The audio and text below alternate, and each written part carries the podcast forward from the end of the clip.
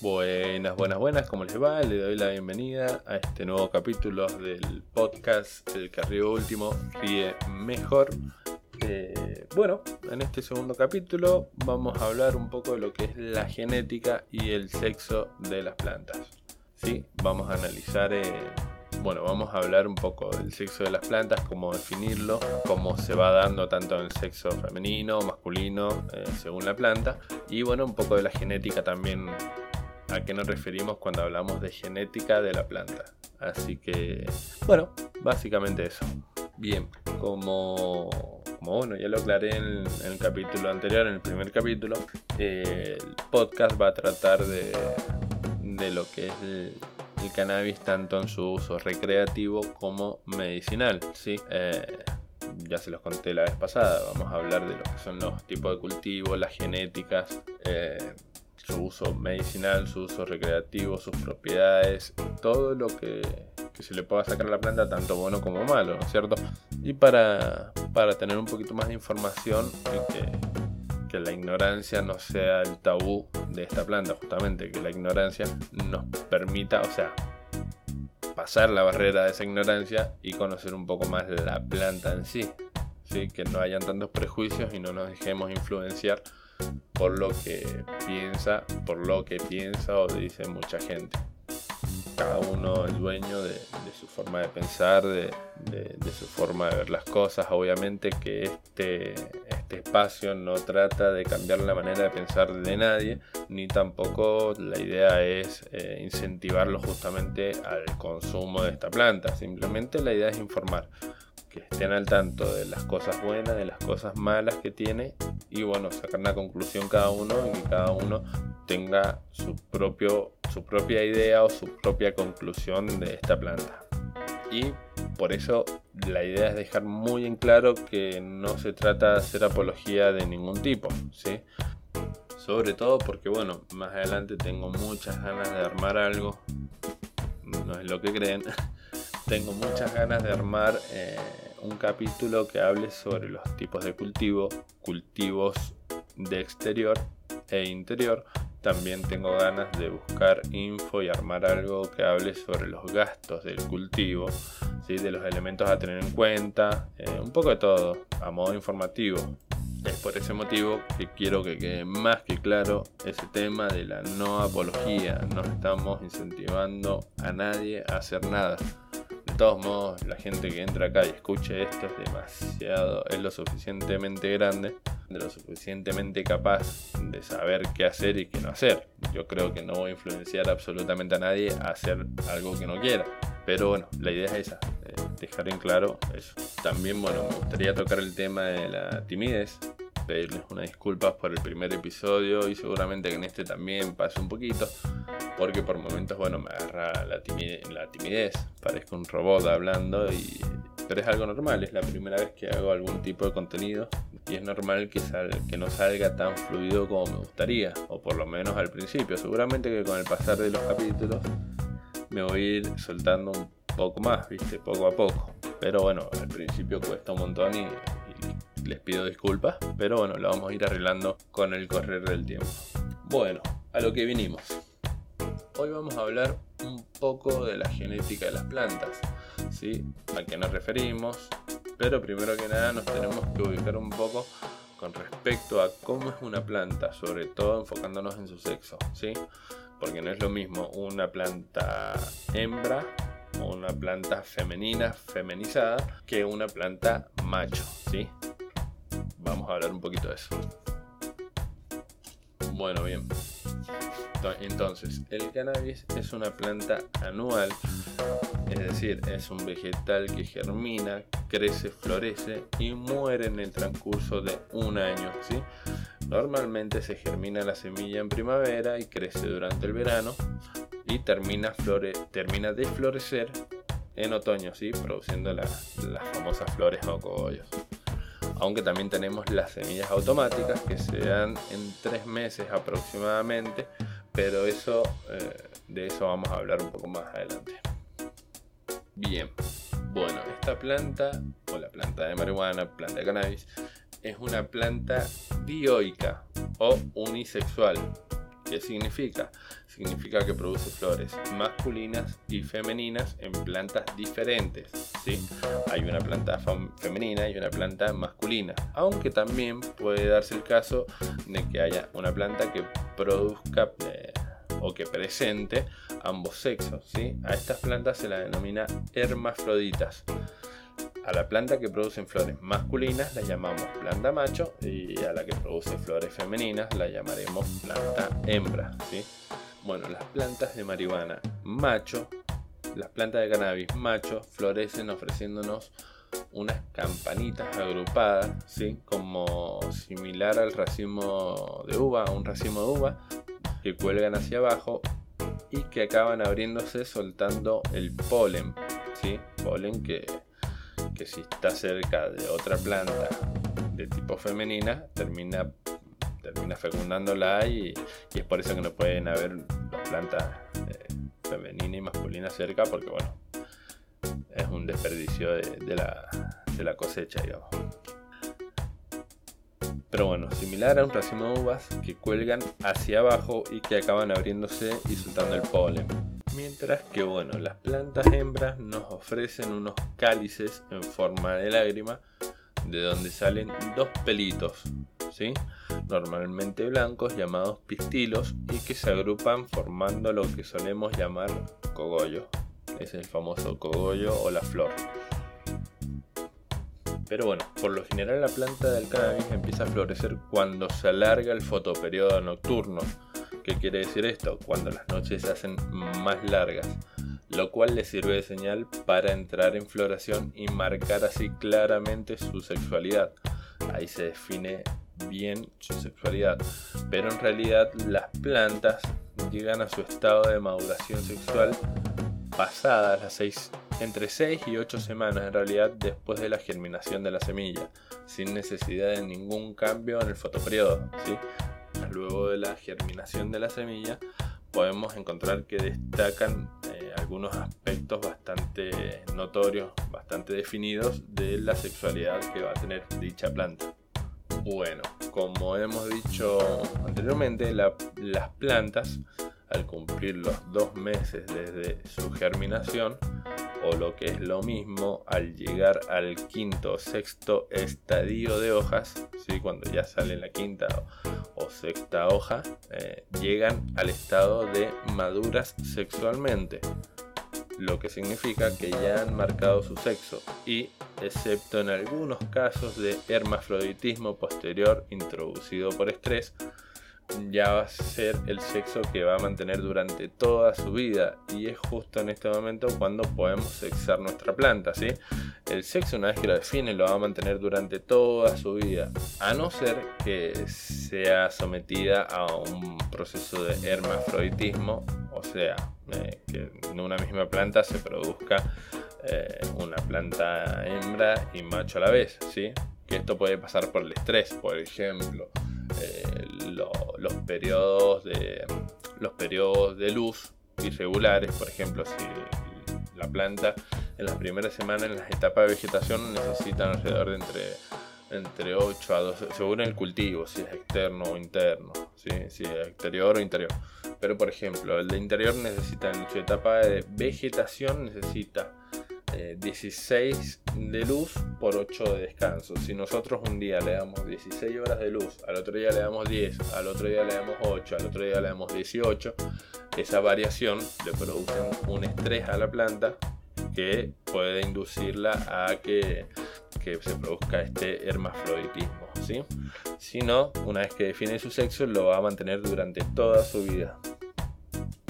Bien, bueno, ahora vamos a ver una técnica eh, que es de detección precoz del sexo, ¿sí? que se va perfeccionando cuanto más la usamos y puede llevarnos a poder diagnosticar el sexo de nuestra planta de cannabis desde una etapa muy precoz. Bien, el método se llama sexar eh, el cannabis a partir de los esquejes. Los esquejes son las plantas pequeñitas cuando recién germina, que llevan dos o tres estallidos de hojas, son esquejes, son plantines. ¿sí? Eh, la opción es sacar un esqueje de marihuana de cada una de nuestras plantas y pasarlo a un armario de cultivo de tipo indoor donde tengamos un fotoperiodo de 12 horas de luz y 12 de oscuridad. Lo que hará será que se pongan a florecer eh, dichos esquejes y nos revelen su secreto sexual, que por supuesto será el mismo que el de la planta madre original. ¿sí? Si el esqueje que sacamos nosotros y lo metimos a ese fotoperiodo de 12, de 12 de sol por 12 de oscuridad, tira que es hembra, la, planta madre original será hembra. En el mismo caso va a pasar si, es macho. ¿sí? Es una forma rápida de, de sexar eh, nuestra planta. Bien, lo que no se aconseja de ninguna manera es pasar las plantas madre, o sea, nuestra planta central que tenemos, durante una semana a 12 horas de luz y 12 horas de oscuridad. ¿sí? Y luego volverlas a pasar a un fotoperiodo de 18 de luz por 6 de oscuridad. ¿sí? Ya que esto provoca cambios hormonales importantísimos en el interior de la planta y es una forma fácil de inducirla al estrés y con, con la consiguiente posible aparición de plantas hermafroditas. Bien, entonces, como para terminar el tema de la sexualidad, los machos no echan fruto, es decir, no producen cogollos. ¿sí? En su lugar, los machos producen unas bolitas que al abrirse desprenden un polen que se dispersa por el aire polinizando justamente todas las plantas hembras que haya a su alrededor. Bien, bueno, y las plantas de marihuana hembra son las que producen cogollos, producen estas flores para reproducirse y continuar su especie cuando son polinizadas justamente por un macho. Al ser polinizadas, los cogollos se llenarán de semillas y no nos sirve justamente cuando queremos usarla. Sirve, pero no sirve. Cuando una planta hembra se poliniza, su producción y contenido de aceites esenciales como el THC se reduce al destinar energía a la producción de semillas. El THC no se va a concentrar en la flor o en el cogollo, sino que va, va a derivarse a las semillas, que las semillas no se pueden consumir. Genética. La planta de cannabis se utilizó por miles de años en distintas culturas alrededor del mundo, ¿sí? para distintos fines, entre ellos la medicina. La planta posee distintos principios activos denominados cannabinoides. Estos cannabinoides, en un número mm, de más de 60, tienen distintas funciones, algunas descubiertas y estudiadas y en su mayoría sin tener todavía en claro aún cuál es el propósito. Estos cannabinoides, por estar dentro de la planta, se denominan fitocannabinoides. Pero bueno, ahora también hablemos un poquito del cuerpo humano. El cuerpo humano posee en la superficie de muchos tipos de células de nuestro organismo sitios específicos donde se acoplan estos principios activos de la planta, ¿sí? los fitocannabinoides. Los más comunes, de los cuales tiene mayor información, son el THC, el CBD, el CBG y el CBN, ¿sí? y algunos más. Los receptores de estos cannabinoides son denominados CB1 y CB2, ¿sí? estos son los receptores que tenemos en nuestras células, encontrándose distribuidos por todo el cuerpo. El cuerpo humano también produce moléculas similares a las de la planta del cannabis llamados endocannabinoides, ¿sí? porque están adentro, endo es adentro están en la planta se denominan fitocannabinoides y si están dentro del cuerpo se denominan endocannabinoides. Bien, los cannabinoides tienen muchas propiedades medicinales, ¿sí? además de las recreativas tienen propiedades medicinales y esto permite que algunas dolencias y patologías puedan ser tratadas con cannabis para su reducción de dolor o su tratamiento, tales como por ejemplo, no sé, el cáncer, la epilepsia, el glaucoma, la esclerosis múltiple, la fibromialgia y el dolor crónico, también podemos nombrar el insomnio, eh, la migraña, eh, los dolores musculares, tener tenés varias dolencias o varias patologías en donde el cannabis puede aportar una solución o ayudar por lo menos a calmar un poco el dolor o el malestar que produce esa patología. Bien, los grupos principales de cannabis que hoy podemos mencionar son tres, principalmente son tres. cannabis sativa, cannabis indica y cannabis rudelaris. Bien, comencemos con la indica. La indica desarrolla una gran cantidad de ramas, una estructura sólida y compacta y no suelen pasar del metro de altura, metro coma dos de altura. Las plantas de esta variedad tienen hojas de foliolos anchos, ¿sí? de hojas anchas, de un verde intenso, un verde fuerte y un sistema de raíces que coloniza rápidamente la maceta. El periodo de floración es prácticamente corto, produciendo grandes racimos florales denominados cogollos cubiertos de resina, muy compactos y de buen tamaño. El crecimiento y floración en este tipo de plantas es más previsible, lo que ayuda al cultivador a planear su cosecha. Bien, ahora pasemos al cannabis sativa. Estas son plantas con un mayor periodo de crecimiento, incluso durante la floración. Sí, son plantas muy altas. Las hojas tienen foliolos más angostos que la anterior nombrada, la índica, y un verde menos intenso. Sí, es un poquito más clarito y las hojas un poquito más, más angostas. En las zonas cercanas al Ecuador, de las que son originarias, hay mucha luz y poca variación de horas de exposición entre el invierno y el verano. ¿sí? Invierno y verano prácticamente tienen los días con la misma cantidad de, luz, tanto de, día como de oscuridad en la noche. Por lo que la planta tiene la posibilidad de crecer constantemente y desarrollar floración más larga. ¿Sí? No, no tenemos la variación esa que hay, por ejemplo, en Argentina, que los días en invierno se hacen más cortos y en verano los días son un poquito más largos. En el Ecuador los días son, tanto en invierno como en verano, casi iguales, ¿sí? no varía. Las sativas son naturalmente más aptas para el cultivo en exterior y climas cálidos, aunque se pueden obtener buenos resultados en interior si se les dedica la atención correspondiente. Bien, tenemos por último la Rudelaris. Son plantas en las que la floración no se rige por el fotoperiodo, es decir, no dependen de la cantidad de horas de luz que, reciban para florar. Se llaman autoflorecientes o automáticas. En las plantas índicas y sativas la cantidad de horas de luz que reciben son las que determinan el comienzo y desarrollo de la floración. Pero esto no pasa en la rudelaris. ¿sí? Esta reacción al tiempo de exposición de luz no se da en esta planta, que comienza la floración independientemente del fotoperiodo, apenas alcanza la madurez necesaria. La rudelaris tiene bajas concentraciones de THC y CBD. ¿sí? Podemos decir entonces que la rudelaris se considera como la automática o la autofloreciente porque justamente no, no depende del fotoperiodo, no depende de la cantidad de horas de luz, eh, como si la sativa y la índica. ¿sí? Esta solamente eh, depende de su madurez sexual. Llegada a su madurez sexual, empieza a florecer. ¿Sí? Que generalmente en tres meses aproximadamente ya tenés, eh, tres, cuatro meses, podés sacar algo de un cultivo de, este tipo de plantas. Pero pero bueno, ese temita lo vamos, lo, quiero hondar un poquito más en el próximo capítulo. Y bueno, como dato obvio, tenemos que decir que la planta de cannabis, como cualquier otro tipo de plantas, necesita de ciertos factores para desarrollarse.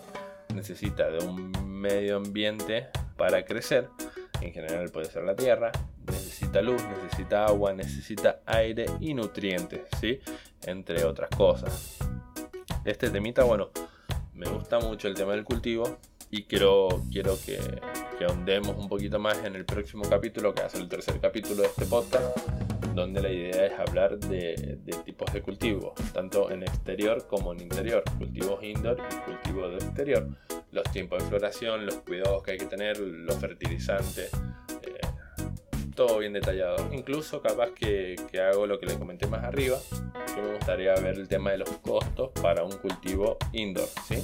Obviamente, volvemos a, recalcar que no es para que ustedes incentiven y hagan su propio cultivo de interior o de exterior, para nada, simplemente por curiosidad. A mí me da curiosidad saber cuánto sale todos los materiales, todos los elementos. Y yo creo que a ustedes también les va a dar curiosidad. Así que bueno, la idea es buscar eh, presupuesto ya de, por ejemplo, para los cultivos indoor, cultivos interior, vamos a buscar presupuesto de un kit ya todo armado, que lo he visto que los venden. Eh, cuánto sale eso y cuánto sale armarlo nosotros mismos eh, por separado, así lo vamos a hacer bien pro y bien básico bien básico con lo que uno tiene y bien pro con lo que uno puede llegar a comprar. ¿Sí? Así que bueno, les doy las gracias por, por escuchar este capítulo. Los espero en la próxima y muchas gracias. Hasta luego.